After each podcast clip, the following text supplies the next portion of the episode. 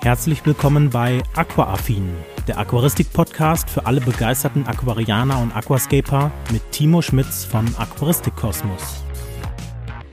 Und damit ganz herzlich willkommen zur 59. Folge des Aquaaffin Podcasts. Ja, heute habe ich natürlich wie immer zwei super spannende Themen für euch dabei. Als erstes schauen wir uns die Frage an, okay, was ist denn eigentlich die richtige Beckengröße für dich?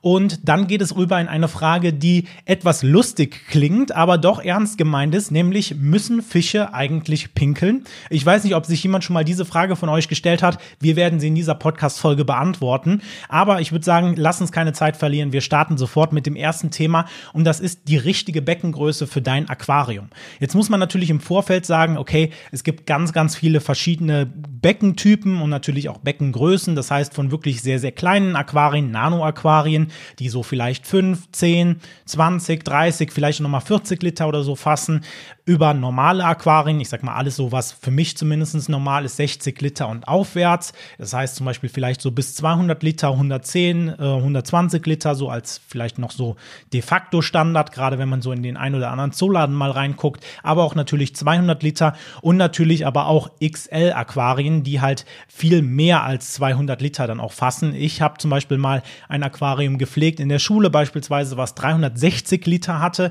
also auch schon ein ganz großer Brocken, aber da geht es natürlich auch noch immer weiter nach oben, also da ist schon, ich will jetzt nicht sagen fast keine Grenze nach oben, aber die ist sehr, sehr weit oben, diese Grenze. Und da stellt sich natürlich Frage, hey, gerade wenn du jetzt vielleicht startest in die Aquaristik, möchtest dir ein Aquarium anschaffen oder möchtest vielleicht sogar ein zweites Aquarium anschaffen, stellt sich natürlich die Frage, ja, okay, aber welche Beckengröße brauche ich denn eigentlich oder welche Beckengröße ist eigentlich genauso optimal für das, was ich machen will? Und meistens stelle ich ja die Frage, gerade wenn es um Auswahlfragen geht, Du solltest dir die Frage stellen, was willst du mit diesem Aquarium machen? Beziehungsweise, was sind deine Bewohner? Also da gehen wir gleich nochmal was genauer drauf, äh, drauf ein, denn es gibt da verschiedene Herangehensweisen. Ich meine das aber jetzt nicht so, wie ich sonst immer diese Frage stelle, mit dem Hinweis, okay, in welche Richtung der Aquaristik willst du reingehen? Vielleicht eher in diese klassische, äh, in diese klassische Gesellschaftsaquaristik oder vielleicht ins Aquascaping. Das ist, glaube ich, an der Stelle vollkommen ja unrelevant für die Größe, weil du kannst natürlich auch in einem kleinen Aquarium ein sehr, sehr schönes Aquascape machen. Du kannst aber auch in einem großen Aquarium ein sehr schönes Aquascape machen. Du kannst aber auch in einem kleineren Aquarium natürlich eine schöne, ein schönes Gesellschaftsbecken zaubern und andersrum natürlich auch in einem großen Aquarium. Das heißt, das ist so ein bisschen unabhängig davon, auch wenn natürlich der ein oder andere Vorteil gleich auch nochmal so ein bisschen genauer ähm, dann erläutert wird. Es gibt, wie gerade eben schon gesagt, verschiedene Herangehensweisen. Das heißt, wir haben da natürlich verschiedene Limitierungen, auf die wir erstmal schauen müssen, um vielleicht auch so die maximale Beckengröße oder minimale Beckengröße für uns festzulegen. Und in diesem Rahmen können wir dann natürlich uns verschiedene Aquarien aussuchen.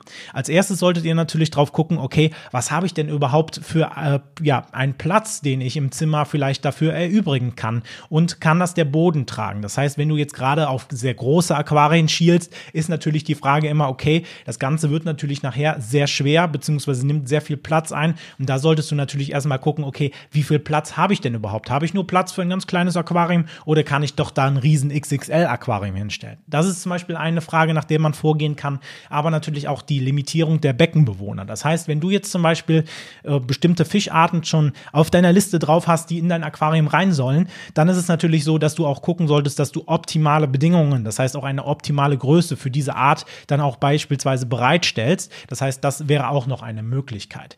Wenn wir uns jetzt natürlich nochmal speziell so ein bisschen den Platzbedarf und das Gewicht angucken, habe ich ja schon gerade eben gesagt, so sollte man natürlich erstmal schauen, okay, wo soll das Becken denn hingestellt werden? Das heißt, gerade fallen Plätze weg, die so sehr nah am Fenster sind oder wo die Sonne auch gerade drauf scheint. Also das sind halt Plätze, die nicht so optimal für Aquarien sind, weil da halt natürlich sehr viel Sonneneinstrahlung auch das Algenwachstum ähm, anregen kann. Auf der anderen Seite sollte man sich natürlich auch Gedanken machen, ob der Boden das Ganze trägt. Hier habe ich die Erfahrung zumindest gemacht, wenn ich jetzt mal meine Aquarien so angucke, kann ich eigentlich die Literzahl nehmen als ungefähres Gewicht plus nochmal 30 Prozent von, von diesem Gewicht on top, einfach für Steine, Bodengrund, Technik, Filter, was weiß ich noch alles da drin ist und vielleicht noch so ein bisschen Puffer. Also ich habe jetzt hier mein 80 Liter Becken, was äh, beispielsweise hier in dem Raum steht, was ich so ungefähr mit 110 Kilo vielleicht schätzen würde. Aber ich würde jetzt einfach sagen, das Gewicht deines, der, der Literanzahl quasi und dann natürlich nochmal 30 Prozent on top gerechnet. Das heißt, da solltest du dann auch nochmal gucken, ob das dann für dich schon mal passt. Das wäre die erste Limitierung. Die zweite Limitierung kommt natürlich so ein bisschen auf die Bewohner an.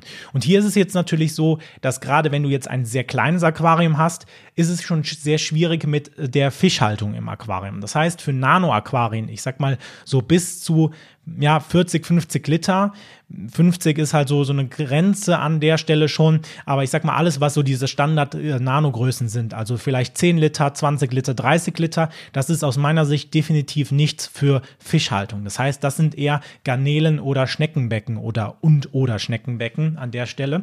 Und erst wenn wir aus meiner Sicht zumindest hingehen und sagen, okay, wir haben ein 60 Liter Becken, ab da an beginnt für mich der Raum quasi, an dem du sagen kannst, okay, ab hier ähm, ja, kann ich Fische in meinem Aquarium halten. Wichtig an der Stelle ist natürlich jetzt, dass du nicht jeden Fisch in einem 60-Liter-Becken halten kannst. Das heißt, da kommt wieder der Punkt, an der Stelle Limitierung über die Bewohner, die in dein Becken rein sollen. Das heißt, gerade wenn du jetzt größere Fische hast, zum Beispiel ähm, Diskusfische, du hast Skalare oder sowas, all diese Fische passen natürlich, und ich hoffe, das leuchtet dir auch ein, nicht in ein 60-Liter-Aquarium. Ja, da sind teilweise sehr, sehr viel größere Aquarien für notwendig. Und da solltest du natürlich dann ganz konkret auf deine Art gucken oder auf die Arten, die in ein Aquarium rein sollen, wenn du schon welche hast, ähm, die dann halt auch wirklich ähm, ja, dir angeben, okay, wie viel Liter brauche ich denn? Meistens wird das halt über die Kantenlänge angegeben. Das heißt, da steht dann zum Beispiel Aquarien ab 60 Zentimeter Kantenlänge, 80 Zentimeter Kantenlänge oder 100 Zentimeter Kantenlänge. Und das kannst du, weil das ja Standardmaße sind, natürlich dann auch auf dein Aquarium so ein bisschen runterrechnen. Auf der anderen Seite kommen noch so ein paar weichere Faktoren dazu. Und die möchte ich natürlich auch nicht außer äh, Acht lassen in diesem Podcast hier. Und das sind zum Beispiel solche Faktoren wie der Pflegeaufwand. Ich denke mal, das sollte jedem einleuchten. Wenn du ein großes Aquarium hast, kann man natürlich erstmal davon ausgehen, dass da die Pflege des Aquariums, das heißt beispielsweise Wasserwechsel, Rückschnitte oder andere Pflegearbeiten, die wir haben, etwas länger dauern werden als in einem kleinen Nano-Aquarium. Das heißt, hier kannst du natürlich auch schon mal gucken, okay, wie viel Zeit kann ich denn pro Woche oder alle zwei Wochen für mein Aquarium überhaupt erübrigen? Und gerade wenn du halt natürlich größere Aquarien hast, wo dann auch vielleicht viele Pflanzen rein sollen, ist das Ganze dann auch manchmal ein bisschen aufwendig, das Ganze dann auch im Zaum zu halten. Auf der anderen Seite ist natürlich auch der Punkt der Kosten. Ne? Klar, ein großes Aquarium kostet erstmal in der Anschaffung sowieso mehr meistens. Auf der anderen Seite kann man aber auch natürlich sagen, dass gerade wenn du jetzt zum Beispiel, und da kommt jetzt der Punkt, den ich eben vermeiden wollte, aber da kommt er so ein bisschen mit rein, gerade wenn du vielleicht in die Richtung Aquascaping tendierst, das heißt, das äh, Gestalten eines Aquariums im Vordergrund steht, wo man ja auch häufiger zumindestens, ähm, wenn man das so mitkriegt, das Becken neu einrichtet. Ich habe jetzt mein Becken, mein Alpen 60p beispielsweise jetzt knapp anderthalb Jahre stehen. Ich würde jetzt sagen, okay, noch ein halbes Jahr gebe ich dem Becken und dann möchte ich aber auch wieder ein neues Becken da dran oder ein neues Layout in diesem Becken aufbauen. Wenn du sowas halt in regelmäßigen Abständen machst und dir deine Becken nicht gerade Langläufer sein sollen, dann kann das natürlich auch sein, dass du gerade, wenn du größere Aquarien hast, ich sag mal 110 äh, oder 120 Liter und mehr, 200 Liter, dass du dann natürlich eine ganze Menge an Kosten dann auch nochmal auf dich zukommen Namen siehst, gerade wenn du das Ganze neu einrichtest. Das heißt, wenn du zum Beispiel neues Hardscape kaufen musst, neuen Bodengrund, wenn du zum Beispiel Soil einsetzen möchtest, bei Kies oder so kann man ihn ja wiederverwenden. Aber das sind alles Punkte, die du natürlich dann in deine Kalkulation mit aufnehmen musst. Das hat mich damals dazu bewogen zu sagen, okay, ich hatte vorher ein 120 Liter Becken, ein äh, Rio 125, also ein ganz normales Standard-Anfängerset und habe mich dann damals entschieden, okay, ich gehe halt wieder auf ein 60 oder was heißt wieder, ich gehe auf ein 60p zurück Einfach aus dem Grund, weil das Ganze ein bisschen kompakter ist von der Form her, beziehungsweise mir auch so vom Layout natürlich besser gefallen hat. Aber der Punkt war natürlich auch, wenn ich darin eine schöne Hardscape-Aufbauten mache oder Wurzelaufbauten, dann kostet mich das im Endeffekt an Hardscape, an Pflanzenmasse und so weiter weniger, als wenn ich das natürlich in einem großen Becken mache. Das heißt, das ist natürlich ein Punkt, den du beachten solltest an der Stelle. Und dann kommt nochmal da, der Punkt dazu, den möchte ich so ein bisschen revidieren an der Stelle. Oft hört man den, den Satz, und den habe ich, glaube ich, auch häufig genug gesagt, große Becken sind gerade für Anfänger einfacher zu pflegen, weil hier das Problem oder die, die Herausforderung der genauen oder der, der stabilen Wasserwerte nicht ganz so reinknallt. Ja, das heißt, in dem Falle ist es halt so, dass wenn du jetzt ein großes Aquarium hast, wo du zum Beispiel, ich sage jetzt einfach mal den Fall, du überfütterst deine Fische richtig. Und das heißt, du siehst schon Flockenfutter am Boden schweben oder so, dann entstehen ja Schadstoffe in deinem Wasser, weil das Ganze natürlich abgebaut werden muss. Und diese Schadstoffe knallen natürlich in einem ähm, ja, 30 Liter Becken ganz, ganz anders rein als in einem 200 Liter Becken, wo diese Schadstoffe halt nicht in konzentrierter Form dann oder nicht in ganz so konzentrierter Form vorkommen. Das heißt, der Verdünnungseffekt da eintritt. Und das ist halt so dieser Hintergedanke, warum man Einsteigern oft rät, fang nicht mit Nano-Aquarien an. Ich muss jetzt aber prinzipiell sagen, ich habe das auch zwar jahrelang gesagt, ich muss mich aber an der Stelle so ein bisschen frei machen, weil ich denke so, okay, so schwer ist es jetzt ein Nano-Aquarium auch nicht. Man hat natürlich diesen Punkt, gerade und wenn man natürlich Fische hält im Aquarium, ist das Ganze nochmal ähm, ja, eine Stufe höher, weil man natürlich dann nochmal beispielsweise andere Lebewesen, die halt auch nochmal anders auf Schadstoffe vielleicht reagieren, im Aquarium drinne hat. Aber man kann natürlich mit einem schönen Garnelenbecken auch vollkommen, ähm, ja, als Anfänger starten und das ist halt auch kein Problem an der Stelle. Das heißt, das ist so ein bisschen der Punkt, wo man sagt, hm, okay, muss jetzt nicht unbedingt sein, aber daran sollte man sich jetzt nicht ja zu 100 Prozent dran klammern. Was ich in dem, äh, in dem Falle zu dieser Frage eigentlich nur sagen kann, ist, dass es natürlich für alle Beckengrößen, für alle Beckentypen äh, so ist, dass man damit schöne Aquarien, egal ob es jetzt ein ganz normales Gesellschaftsbecken ist oder halt äh, beispielsweise ein Aquascape sein soll, dass man in allen Aquariengrößen schöne Becken hinbekommt. Das heißt, in dem Falle solltest du dir halt die vorherigen Punkte mal anschauen und hast dann wahrscheinlich so eine Range, zwischen der du dich bewegst, von, ähm, ja, von der Größe her und dann kannst du da halt auswählen und ich bin mir sicher, sicher, dass du dann trotzdem auf jeden Fall, egal welche Größe du dir jetzt auswählst, ein wirklich schönes Aquarium hinzaubern kannst. Gut, so viel zu dieser Frage. Und dann würde ich sagen, bevor wir zum nächsten Thema kommen, kommen wir noch so zu der kleinen Update-Runde, die wir hier machen. Und da kommen wir als allererstes mal zu dem Punkt, ja, ich habe mir gedacht, okay, wir sind jetzt natürlich wieder am Jahresanfang und da hat man natürlich als, äh, ja, als Person meistens irgendwelche Ziele, die man sich fürs Jahr gesteckt hat. Und da dachte ich, okay, müssen wir in dieser Podcast-Folge auch auf jeden Fall mal drüber sprechen das soll jetzt nicht ausufern, keine Sorge, aber einfach nur, dass ihr schon mal so ein bisschen grob wisst, wie so mein Jahr geplant ist, was vielleicht für Projekte hier anstehen. Und ähm, genau, von daher starten wir direkt da auch mal rein. Und der erste Punkt, den ich mir aufgeschrieben habe, ist nämlich die Aqua Expo. Die Aqua Expo 2024, bei der ich auf jeden Fall dabei sein werde in Dortmund, die ist ja dieses Jahr etwas anders vom Datum her gelegt, das heißt eine Woche später.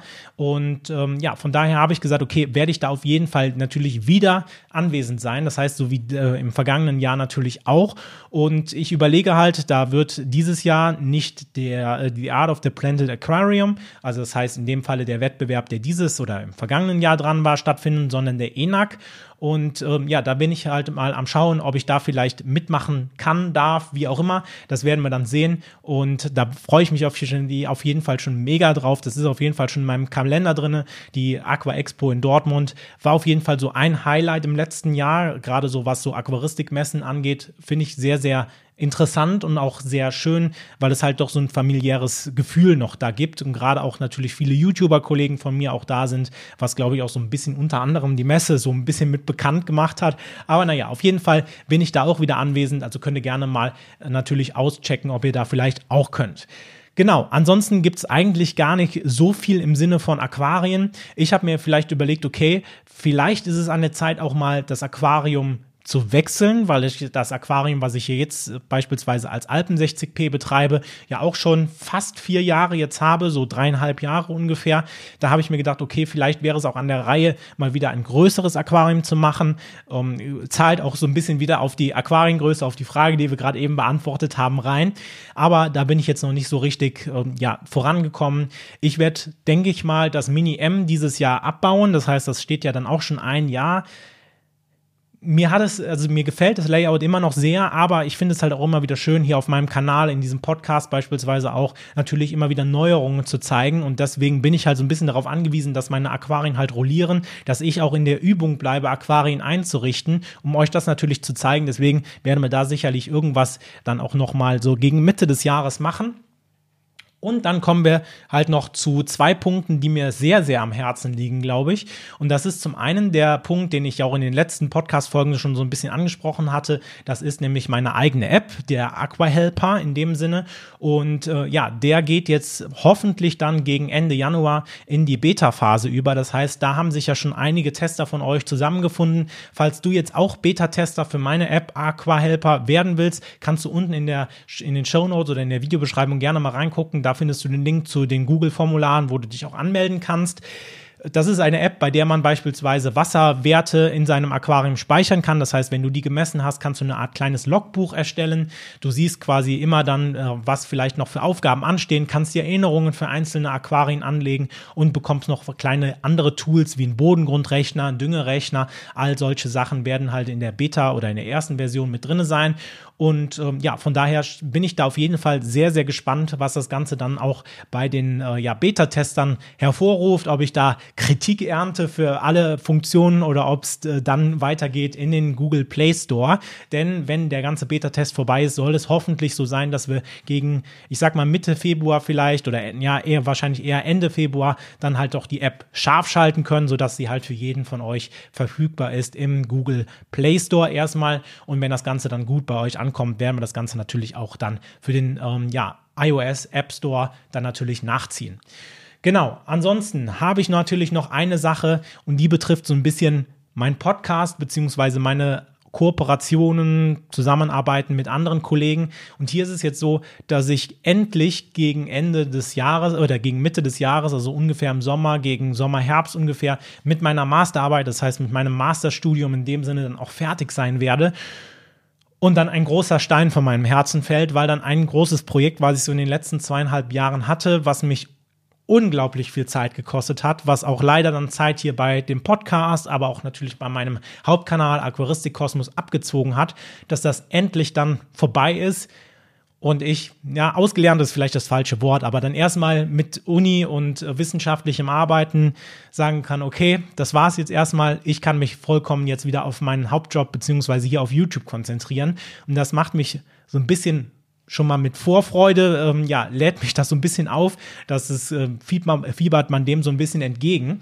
Und man merkt oder ich merke halt jetzt in der letzten Zeit, dass doch gerade jetzt sehr, sehr viel Uni momentan läuft. Und hier ist halt der Trade-off, den ich halt immer finden muss. Wie viel Zeit packe ich in meinen Hauptjob? Wie viel Zeit packe ich in mein, äh, meine, mein Nebengewerbe, also quasi das ganze YouTube- und Podcast-Ding hier? Und wie viel Zeit bleibt dann halt noch fürs Studium? Und gerade hat so das Studium quasi in den letzten Zügen so rechts überholt und ist halt jetzt äh, quasi neben dem Hauptjob so die meiste Zeit, die ich dann halt verbringe am Tag, wo ich dann nochmal Vertiefungsarbeiten, Hausarbeiten, Projektarbeiten, sowas halt jetzt noch, was vom Master ansteht, dann zu Ende bringen muss und dann natürlich mit der Masterarbeit starten kann.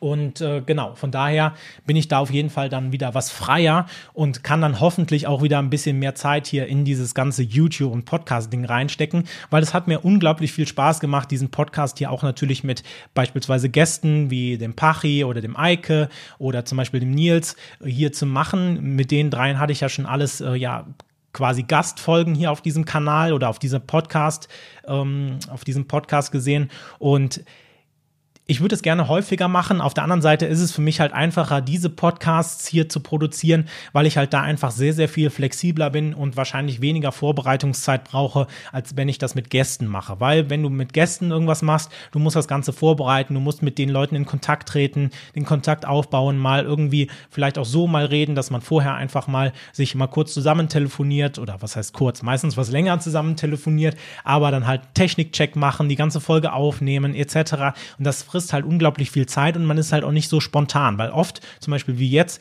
nehme ich diese Podcast-Folge relativ spät am Abend auf, weil ich es halt einfach vorher nicht geschafft habe. Und ja, von daher würde ich das gerne häufiger machen, aber mir fehlt an, an der Stelle halt die Zeit noch dafür. Und ich hoffe, dass das dann halt nach dem Master wieder alles in bester Ordnung ist und ich dann auch den einen oder anderen Gast hier euch nochmal auf diesem Podcast-Kanal hier auch vorstellen kann. Genau, ansonsten haben wir natürlich die Kategorie Schnapper des Monats noch. Und hier ist es jetzt so, dass ich gedacht habe, okay, ich muss euch natürlich nochmal ein richtig gutes Angebot raussuchen. Bei der letzten Folge hatten wir ja die Dosierpumpe von Chihiros. Jetzt habe ich mir eine Lampe rausgesucht, die ich auch gerade selber nutze. Und das ist nämlich die Twinstar LED 3 300 EA. Und hier ist es jetzt so, dass ich die selber über meinem Mini M gerade in Betrieb habe und die gerade bei Aquasabi statt für 119 Euro für 79,90 Euro ähm, ja, verfügbar ist. Ich habe auch extra gecheckt, ob es die woanders noch billiger gibt. Ich habe sie jetzt erstmal nicht woanders in, bei anderen großen Shops billiger gefunden. Das heißt, das ist jetzt erstmal das beste Angebot an der Stelle. Und ähm, ja, da könnt ihr gerne zuschlagen. Ich habe die damals sogar für 119 Euro vor anderthalb Jahren ja, anderthalb Jahren oder so gekauft. Ich muss sagen, ich bin mit dieser Lampe sehr zufrieden. Sie ist jetzt nicht die leistungsstärkste Lampe, weil da findet man beispielsweise von Shihiros die C-Serie, die ähnlich viele Lumen, also 1000 Lumen an den Tag legt beispielsweise.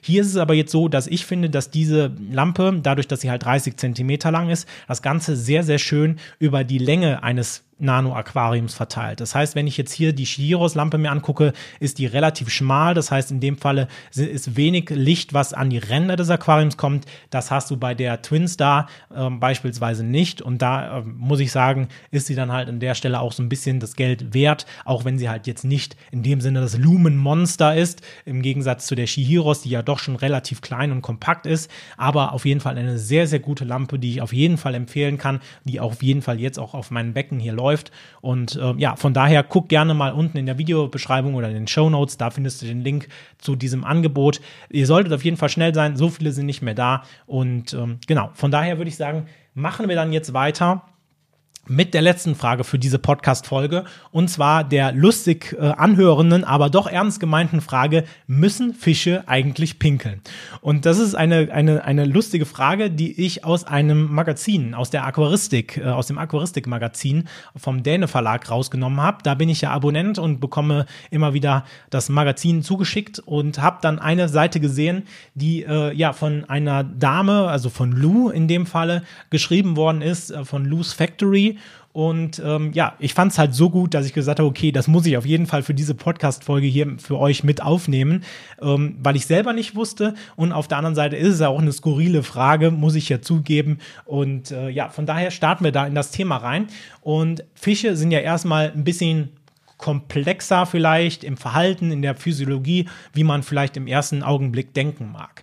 Und wenn man sich das Ganze mal etwas genauer anschaut und vielleicht auch so aus seiner menschlichen Perspektive drauf schaut, und das vielleicht auch so ein bisschen vergleicht, Fische beispielsweise und Menschen, wie atmen wir oder dann halt in dem Sinne die Fische oder in dem Falle, ja, wir Menschen müssen pinkeln, wie die Fische, wie machen die das, pinkeln die oder, ne? So, und das ist halt eine sehr, sehr spannende Frage. Und da ist ein großes und zentrales Thema bei dieser Frage Osmose. Und jeder, der schon mal beispielsweise ähm, ja, Osmose in seinem Aquarium eingesetzt hat, das heißt selber Osmose Wasser herstellt oder beispielsweise mit einem CO2-Diffusor arbeitet, der kennt dieses, ähm, diesen Begriff. Für alle anderen Leute kann ich das auch nochmal ganz kurz erklären. Osmose ist eigentlich nur der natürliche Vorgang zwischen zwei Flüssigkeiten mit unterschiedlichen ja, Konzentrationen, in dem Falle zum Beispiel Salzkonzentrationen, ähm, die durch eine halbdurchlässige oder manchmal auch genannt semipermembran, semipermembran, ach, ist ja auch egal, eine halbdurchlässige Membran, so wie beispielsweise eine Zellmembran. Ja, das heißt, in dem Falle beschreibt das einfach, dass sich mit der Zeit die Konzentrationen von bestimmten Stoffen, in dem Falle hier von Salzkonzentrationen, mit der Zeit angleichen werden. Und hier ist es jetzt so, dass gerade dann bei Fischen das Ganze wie so ein Tauziehen die ganze Zeit des Fisches ist, zwischen dem Wasser, was um ihn herum ist, und der, der Flüssigkeit, die in seinem Körper drinne ist. Denn ähm, ja, die Fische versuchen die ganze Zeit natürlich ihr Niveau, was sie haben, beispielsweise an Salzkonzentration zu halten, wohingegen natürlich ähm, ja, das, der, der Osmosedruck quasi ansetzt. Und das heißt, hier müssen sie die ganze Zeit aktiv halten ähm, oder aktiv gegenhalten und ähm, ja, versuchen halt somit das Ganze dann halt in der Waage oder auf, auf ihrem Status quo zu halten. Und wichtig ist an der Stelle jetzt, dass das je nach Fischart oder Fischtyp vielleicht auch unterschiedlich ist. Das heißt, in dem Falle unterscheiden wir da erstmal ganz grob zwischen den Süßwasserfischen und den Salzwasserfischen. Denn je nachdem, in welchem Bereich man sich befindet, sind natürlich auch die Salzkonzentrationen unterschiedlich. Und wir schauen uns erstmal bei Süßwasser an. Hier ist es jetzt ja so, dass wenn wir uns Süßwasser angucken und den Fisch, der im Süßwasser schwimmt, ist es natürlich so, dass die Konzentration von Salz im umgebenden Wasser deutlich geringer ist als beispielsweise in, äh, im Fisch selber. Das heißt, hier würde jetzt der Fisch mehr oder weniger die ganze Zeit Osmose oder durch den Osmosedruck Wasser abgeben und muss aber dafür natürlich wieder, weil sonst die Konzentration des Salzes, also in quasi die Relation des Salzes zu der Menge an Wasser, die er dann nur noch hat, ähm, halt nicht mehr stimmt, muss er dann in dem Falle Salz wieder aufnehmen oder muss es versuchen halt zu halten. Auf der anderen Seite haben wir beispielsweise Salzwasserfische, das heißt unsere Meeresbewohner in dem Falle.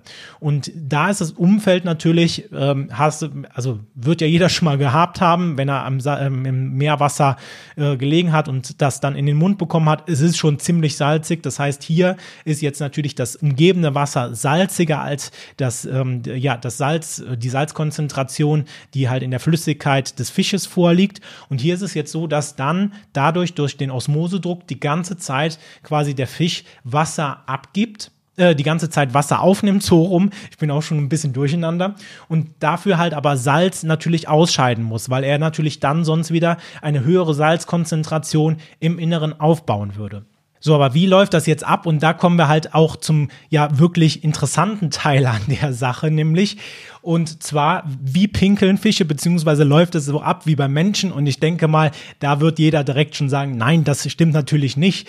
Die Fische pinkeln in dem Sinne natürlich nicht so wie wir Menschen, aber ja, generell pinkeln sie erstmal. Und hier müssen wir uns natürlich auch wieder den Vorgang quasi bei den einzelnen ja, Arten angucken, in dem Fall halt Süßwasserfische. Und hier kann man eigentlich sogar sagen, dass Süßwasserfische sogar relativ viel Wasser quasi abgeben, oder das heißt relativ viel pinkeln in Anführungszeichen, in dem Falle einen sehr verdünnten Urin in dem Sinne, um halt überflüssiges Wasser, was sie halt die ganze Zeit wieder aufnehmen, weil halt der osmotische Druck natürlich versucht in oder das halt quasi das Wasser in den Fisch hineinzieht, natürlich dementsprechend wieder loswerden müssen. Das heißt, in dem Falle müssen sie das Wasser, was sie durch den, die Osmose aufnehmen, natürlich wieder ausscheiden. Und das machen sie halt, indem sie halt relativ viel sogar pinkeln wohingegen natürlich bei Salzwasserfischen das so ist, dass sie ja eher Wasser verlieren. Das heißt, sie müssen wirklich aktiv trinken und das passiert dann halt quasi über die Kiemen. In dem Falle, dass halt da dann auch schon das Salz über zum Beispiel Chlorizellen herausgefiltert wird, um halt in dem Falle und natürlich dann wieder sofort an das Wasser abgegeben wird, um halt dann natürlich Wasser aufzunehmen, um halt den osmotischen Druck oder dem osmotischen Gefälle in dem Falle halt das Wasser raus aus dem Fisch geht, halt wieder ausgleichen zu können. Also man sieht halt, ähm, in dem Falle ist es halt so, dass Trotzdem natürlich die Fische pinkeln in Anführungszeichen, aber wesentlich konzentrierter, weil natürlich Wasser bei Salzwasserfischen natürlich schon Mangelware ist. Das heißt, da kann der Fisch halt nicht so viel Wasser ausscheiden, sondern versucht es halt eher zu halten, um halt dann auch natürlich dem, ähm, ja, den Status quo quasi in sich aufrecht zu erhalten. So, und damit haben wir eigentlich die Frage beantwortet. Ja, Fische pinkeln. Es hört sich jetzt erstmal sehr lustig an, aber ich fand es auf jeden Fall sehr interessant. Und damit würde ich sagen, soll es das für diese Podcast-Folge hier gewesen sein. Mich würde es noch freuen, wenn du bei Spotify einfach mal eine Bewertung und natürlich ein paar Sterne dalässt. Also gerne mal machen, damit hier dieser Podcast noch weiter, noch mehr Zuhörer bekommt. Und dann würde ich sagen, hören wir uns in der nächsten Podcast-Folge wieder. Macht's gut. Bis dahin. Ciao. Das war Aquaaffin, der Aquaristik-Podcast für alle begeisterten Aquarianer und Aquascaper. Wenn du auf YouTube zuschaust, vergesse bitte nicht, den entsprechenden Kanal zu abonnieren. Andernfalls bewerte doch bitte diesen Podcast und schaue gerne mal auf meinem YouTube-Kanal vorbei. Den Link findest du wie immer in den Show Notes. Also, bis dann!